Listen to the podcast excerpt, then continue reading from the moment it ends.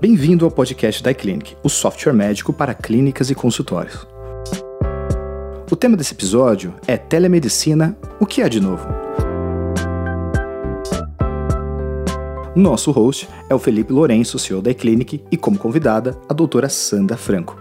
Esse episódio foi retirado da live realizada em nosso Instagram no dia 31 de março de 2020.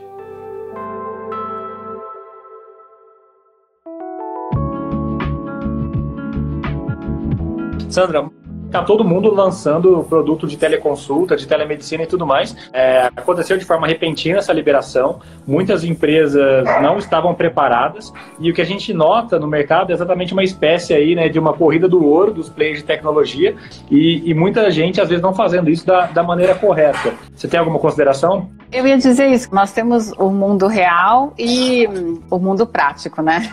Assim, aliás, o mundo ideal e o mundo prático. É, dizer só, bom, está na nuvem nuvem, mas que nuvem, né? Você conhece, na verdade, a, a política de privacidade desse servidor que está guardando para você né, em nuvem?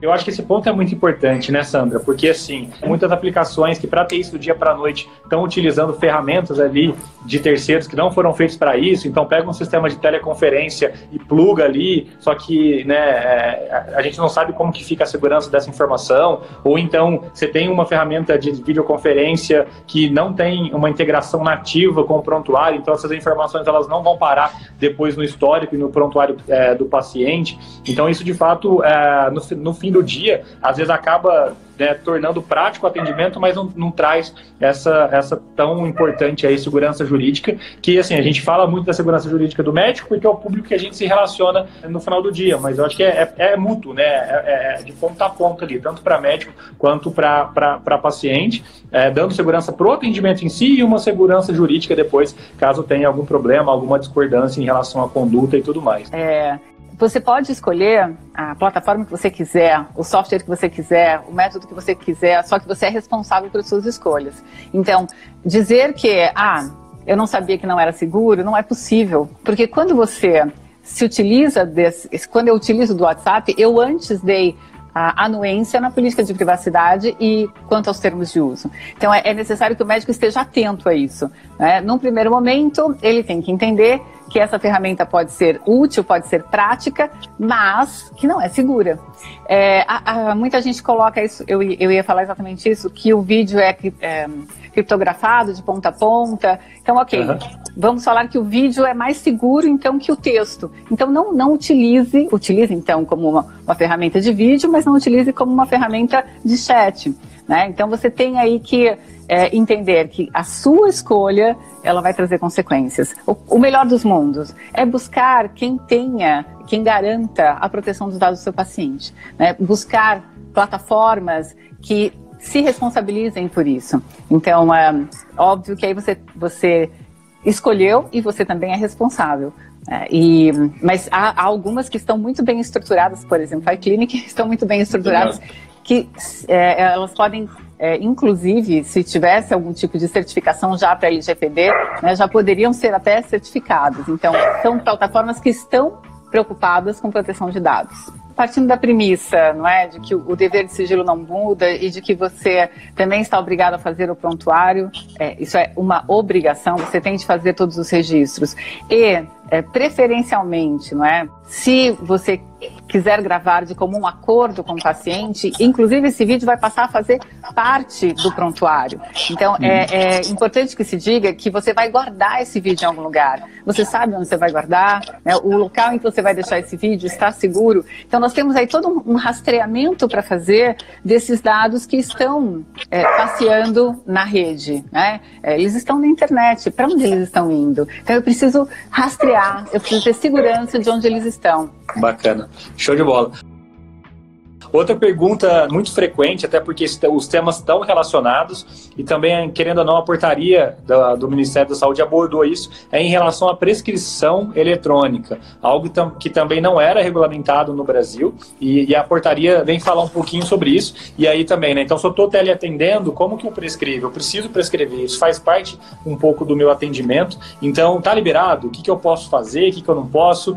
Toda prescrição tem que ser assinada para ter validade legal, Se eu for prescrever, por exemplo, né, um medicamento OTC, um dermocosmético, e o paciente chegar lá com essa prescrição ali no, no, no celular ou por e-mail, isso tem validade? A farmácia é obrigada a dispensar o medicamento? Como fica o caso de, de medicamentos controlados? Explica para o pessoal um pouquinho disso também, por favor. Na verdade, você tem uma portaria que, de forma bastante responsável, coloca que só é possível emitir a receita, e aqui, assim, não, não se está discriminando o tipo de medicamento, é importante que se diga, não é? Se é, houver o uso de uma assinatura, né, então uma assinatura eletrônica, que não é uhum. uma foto de assinatura digitalizada, né, é, por meio de certificados que são emitidos pelo, pela, é, pelo IPC Brasil, ICP Brasil. Então você tem aí uma garantia de rastreabilidade de onde saiu essa, essa receita, quem foi que emitiu. Então, existe uma segurança em relação a, a, essa receita. Aí muita gente fala assim, mas Sandra, eu não posso mandar por e-mail, eu não posso é, simplesmente mandar pelo WhatsApp. Eu, de novo, eu digo, há certos medicamentos que o paciente ele pode ir até a farmácia e comprar sem receita. Então, uhum. o, a prescrição do médico acaba sendo quase que uma nota dizendo, olha, você tem que tomar tantas vezes ao dia, a dosagem, a dosagem deve ser X e ok, né? Então, nesse caso em que você tem aí uma receita de um medicamento que é vendido na farmácia livremente, eu até entendo mandar por e-mail, até entendo mandar pelo WhatsApp, mas há outras receitas que você não pode fazer isso. Né? Não pode por quê? Porque a legislação não permite. O que a legislação diz é você precisa emitir uma receita, né, e o mesmo vale para atestado, tendo aí esse certificado digital. E eu sei que muita gente não tem, né? Então, muitos médicos me falam, Sandra, onde é que eu vou conseguir nesse momento uma certificadora? Uhum. Então, o mundo ideal é que você busque ainda agora, né, se há algum serviço na sua região, uma certificadora que possa lhe passar esse certificado digital que possa garantir que você vai ter essa segurança de prescrever e o seu paciente vai estar seguro e você vai estar seguro. Esse, esse, é o mundo ideal, né? Eu sei que não, não, acontece exatamente assim, mas é assim que deveria acontecer.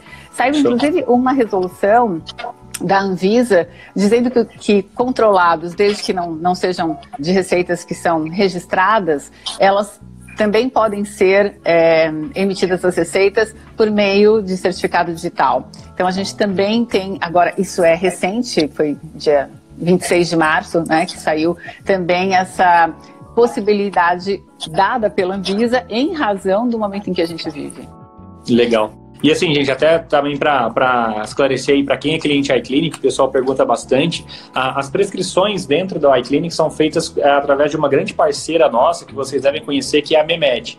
A Memed, para quem não conhece, né, está sendo aí também uma startup, uma empresa de tecnologia responsável aí por levantar todo esse esse né, backbone, esse sistema aí de prescrição digital no país, atuando tanto da, na, da ponta geradora, né, integrando com o sistema de prontuário, até a parte da dispensação das farmácias farmácias. Então, a gente, é, nós somos um grande parceiro deles e, e se você quiser dar mais validade jurídica para a sua prescrição, eu recomendo que você dê uma olhada. A Memed ela tem um parceiro que ela fez uma parceria para conseguir a certificação a um preço bem acessível para todos os médicos. Tá? Isso Olha é uma, que bacana. É uma relação é, da, da, com a Memed, a iClinic não tem nada a ver com isso, mas deem uma olhada lá fazendo isso, você já consegue assinar digitalmente e garantir essa validade legal. Não, Mas... Eu até, eu demorei, desculpa Felipe, te cortando, te cortando, agora já cortei, agora eu vou. peguei aqui, eu estava abrindo no computador justamente essa notícia, que está no site da Vigilância Sanitária, falando sobre as receitas com assinatura digital e aquilo que não é permitido. Então, tudo aquilo que precisa de talonário, em especial, receita para talidomida, notificação de receita B1 e B2, notificação de receita especial para retinóide de uso sistêmico, essas são aquelas que você não vai conseguir fazer digitalmente, então você vai precisar é, da entrega física para o seu paciente e vai ter que encontrar uma forma também de chegar de maneira segura para esse paciente, né? Ou vai retirar na sua clínica, ou você vai mandar um portador, mas com autorização dele, porque é um documento é, bastante sério, não é? Uhum. Então é, é, necessário aí fazer alguns, nesse momento, alguns ajustes para cumprir a legislação e ao mesmo tempo atender o paciente com zelo, segurança e responsabilidade, né?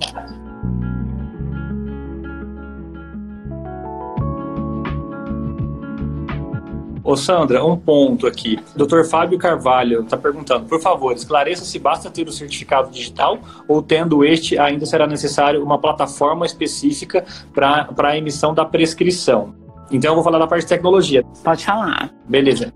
Na verdade, assim, é, é, é necessário que a ferramenta de prescrição que você vai utilizar ela assine digitalmente as prescrições, tá? Então, uhum. se o, o, sistema de prontuário que você usa, se o sistema de, de teleconsulta que você usa já tem esse recurso, então, dentro da própria ferramenta, o que você vai fazer é associar o seu certificado digital dentro da ferramenta e ela vai passar a certificar isso digitalmente, é, assinar isso digitalmente dentro do, do padrão ICP Brasil, que é o padrão ah, escolhido aí ah, aqui na legislação brasileira para ter validade legal. Né? É isso mesmo, Sandra? Você tem algum ponto a. a Não, é isso mesmo. Nesse momento, você falou da parceria com o MEMED, eu acho que tendo certificado digital, você consegue Memed também assinar essa receita digitalmente, né? É isso. Uhum. Ok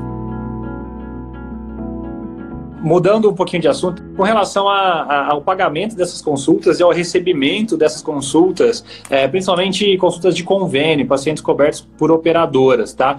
Hoje, ao longo do dia, a gente conversava e aí a gente tinha aí alguma notícia de uma portaria da ANS tentando regulamentar a questão das consultas para dizer se faria parte ou não do rol de assistência, a questão do teleatendimento. É, eu queria saber se isso se confirmou, se a gente conseguiu realmente ver isso em uma fonte oficial e, e, e o que que é, está tá se falando a respeito disso? Eu acho que todo ato médico ele tem que ser precificado, né? O, o que o médico valora justamente é o intelecto dele. Então, todo o conhecimento que o médico, durante todos esses anos, desenvolveu, e é isso que ele oferece para o paciente. Então, se é isso que ele oferece para o paciente, é daí que vai vir o, o ganha-pão dele. Ele tem que precificar e tem que colocar honorário sobre isso. Né? Então, colocar honorário sobre teleorientação, colocar honorário sobre teleconsulta, é, sobre telemonitoramento, tudo tem um, um preço, né? tem um custo. Inclusive, contando todo todos os anos que você se preparou para poder fazer o atendimento para aquele paciente.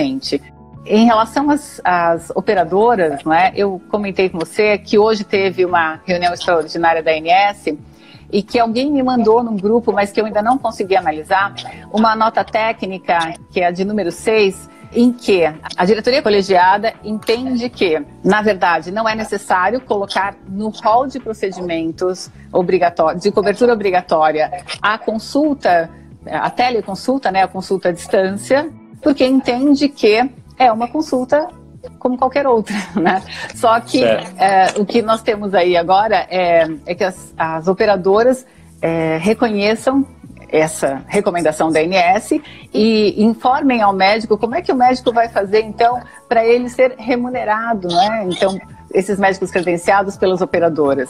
E no caso dos pacientes, se eles pagarem não é, diretamente para um médico que não é credenciado, como eles farão para conseguir o reembolso. E se o, o, valor do reembolso, pelo jeito, vai ser o mesmo que o valor de uma consulta que ele já tem acordado no contrato dele com o plano de saúde. Então, eu Legal. achei extremamente interessante a, a conclusão, porque fala que os atendimentos realizados por meio de comunicação à distância não se caracterizam como novos procedimentos, né? mas apenas como uma modalidade de atendimento não presencial. Uhum, Pronto, é isso, né? Então, esse é o bom senso e é isso que tem que imperar. Só é necessário agora, tudo, nós estamos fazendo tudo de forma muito atropelada pela necessidade né, desse momento de combate aí ao, ao Covid. E todo mundo está tendo que se adaptar, inclusive as agências reguladoras, né? Exato. E a, a, chegou agora essa nota técnica e agora os operadores que já estavam se mexendo vão ter que criar essa sistemática de cobrança e passar para os profissionais credenciados e para os seus beneficiários também voltando a esse assunto, né, que você falou, é tudo muito novo, tem muita coisa acontecendo. A gente já vinha fazendo a nossa solução de teleconsulta desde aí, né, da, da segunda metade do ano passado. A gente planejava lançar a solução aí daqui 45 dias, 60 dias, mas aí veio tudo isso, então a gente mobilizou a equipe inteira, toda a equipe uhum. de engenharia de produto para desenvolver a solução.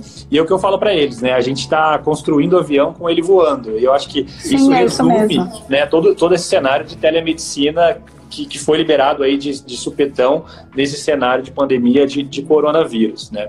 E é... envolve também, assim, só te interrompendo um pouco, essas questões é, jurídicas há muitas questões jurídicas surgindo nesse momento, né? E o que nós, nós juristas estamos tentando fazer é sempre ter em mente que tem lá uma lei, que é a, a 13789, que declarou essa emergência em saúde. Tem o Estado que já reconheceu que nós estamos né, no momento de calamidade pública. Uhum. É claro que esse reconhecimento ele tem um escopo fiscal, mas ele advém né, da, do fato de nós termos aí uma pandemia, que ela é mundial. Então, isso já está reconhecido. A partir daí, nós temos feito interpretações da legislação que tem surgido. E muita coisa ainda vai acontecer. O mais importante é que o médico, nesse momento, é, cuide da sua segurança jurídica, sendo responsável por todos os atos que ele faz. Pode atender à distância? Pode. Não é? Só que eu tenho que redobrar, o, o, o, na verdade, a minha atenção. Eu tenho que ter o meu prontuário registrado, eu tenho que ter o termo de consentimento, eu tenho que ter a anuência do meu paciente.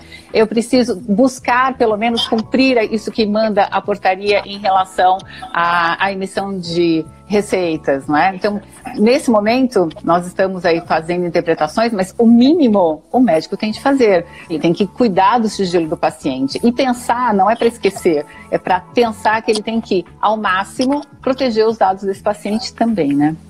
Bacana.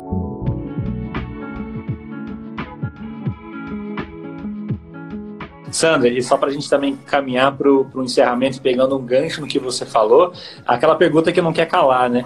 E o dia depois de amanhã, o que, que vai acontecer? A gente está vivendo esse cenário agora de pandemia, de coronavírus. A gente deve ficar nesse período de quarentena aí, talvez, né, por mais um mês, por mais alguns dias. Depois disso, a gente ainda não sabe, está meio incerto. A liberação está feita né, enquanto durar essa, essa, essa situação que a gente está vivendo. O que acontece depois? Que a gente eu acho que vai até entrar aqui um pouco no âmbito de opiniões pessoais e até um pouco de fazer futurologia, mas qual é, qual é a sua opinião a respeito disso?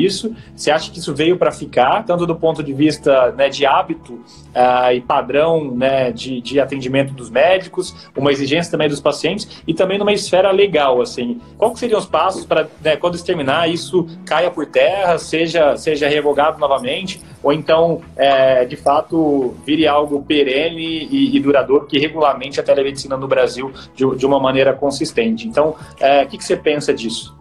O meu desejo sincero é que os conselheiros estejam fazendo reuniões à distância, não é? estejam discutindo exatamente os termos de uma resolução que daqui a alguns meses tem que ser publicada. É, então, é, nova, nós já estamos num processo de aderência tanto do paciente quanto do médico em relação à teleconsulta.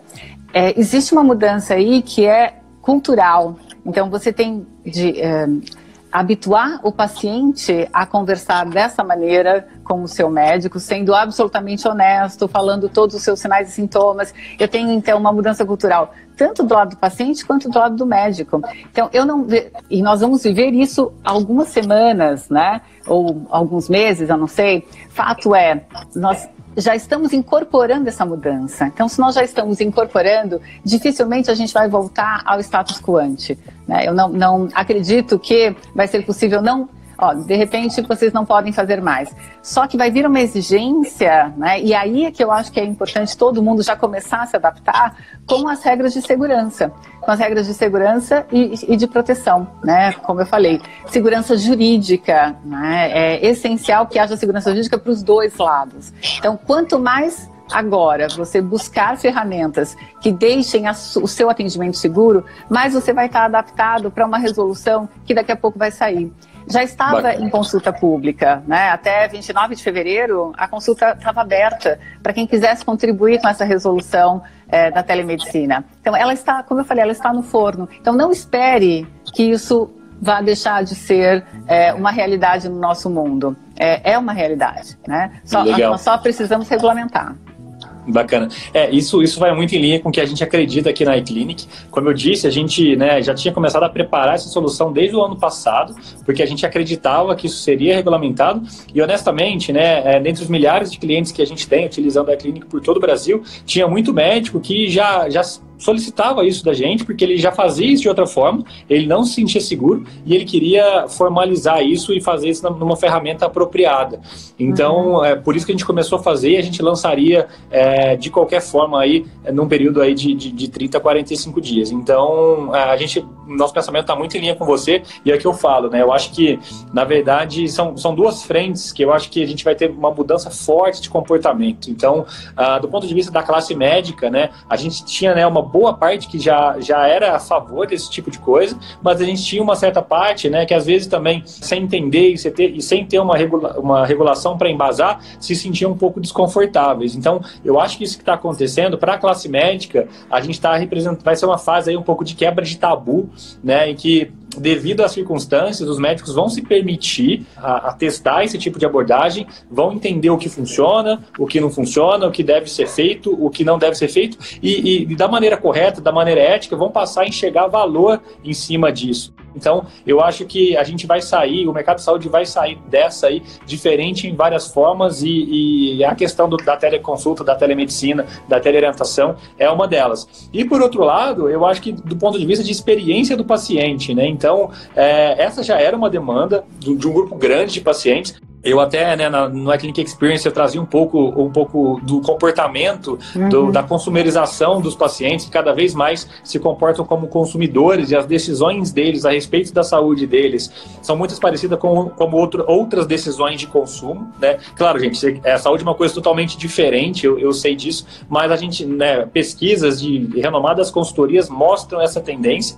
A gente tem aí gerações mais novas que são acostumadas a isso. Então, assim, eu acho que o paciente também vai passar por uma, no... por uma nova experiência que ele também não tinha e... e, ele também vai enxergar os benefícios disso, claro, sempre pensando naqueles casos em que a conduta for a mais correta, a mais ética, a mais transparente possível. E aí eu acho que depois disso, assim, também na nossa visão, esse é um caminho, esse é um caminho sem volta, né? E, e, legalmente, Sandra, o que pode acontecer?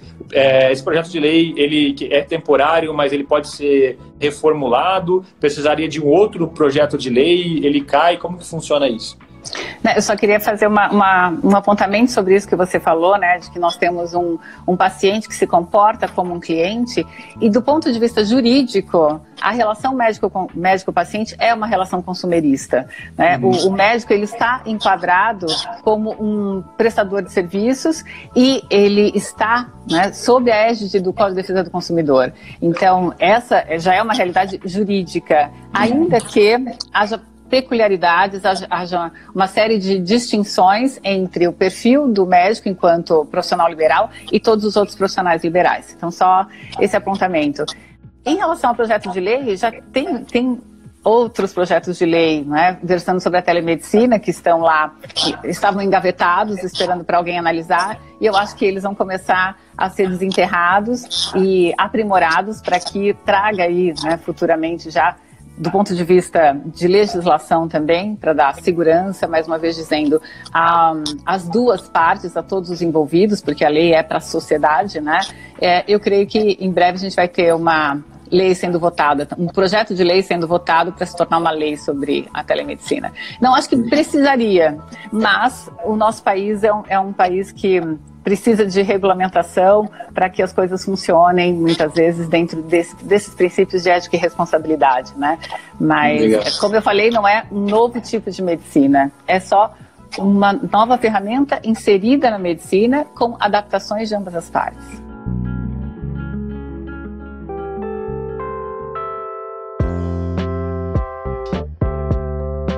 Gente, é isso, né? Para sumarizar, que eu falei, a gente está construindo isso junto. É um momento, acho de transformação do mercado de saúde e eu acho que é, é extremamente importante que todas as partes envolvidas, né, realmente se mobilizem, olhem para isso com cuidado, cada um, né, dê os seus inputs para que a gente possa construir um cenário sustentável, ético, de, de longo prazo e que isso se torne perene, né? Então, eu acho que a classe médica, né, tem que se unir com a, os players de tecnologia, com as entidades, né, os órgãos regulatórios escritórios, também com o pessoal de, de assistência jurídica, exatamente por causa disso. Eu acho que é tudo muito novo, a gente não tem todas as respostas, né? Mas eu acho que uh, eu vejo, né, de uma forma geral, uh, todas as partes muito bem intencionadas em, em conduzir isso com a melhor forma e fazer isso de uma forma bem, bem construtiva, tá? Uhum. Uh, Sandra, muito obrigado aí pelo, pelo tempo. Muito obrigado, pessoal, pela, pela audiência. E a doutora Sandra, só tenho a agradecer. O pessoal aqui elogiando bastante no chat também a, a live. Muito obrigado pelos excelentes esclarecimentos e, e, o conteúdo que vocês sempre agregam, muito, muito rico.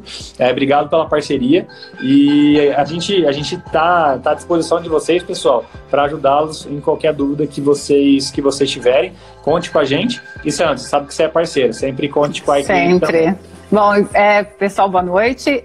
É, eu, eu, faço questão de ler essas perguntas, porque a partir dos questionamentos é que a gente vai construindo aí esse, essa, é, fazendo uma, uma, construção coletiva de conhecimento jurídico, porque tudo esbarra no legal, né? Então, as perguntas vão me dar com certeza um norte importante e naquilo que eu puder, obviamente, contribuir, é, conta comigo. Bacana, Enfim. gente. Muito obrigado, boa noite, um grande beijo aí para você. Boa noite, pessoal, boa, boa noite. Boa noite, pessoal. Termina aqui esse episódio do podcast da iClinic. Se você gostou, continue acompanhando nossas redes sociais. Para conhecer mais sobre Clinic, os links estão na descrição desse episódio. A gente espera você no próximo episódio. Até lá!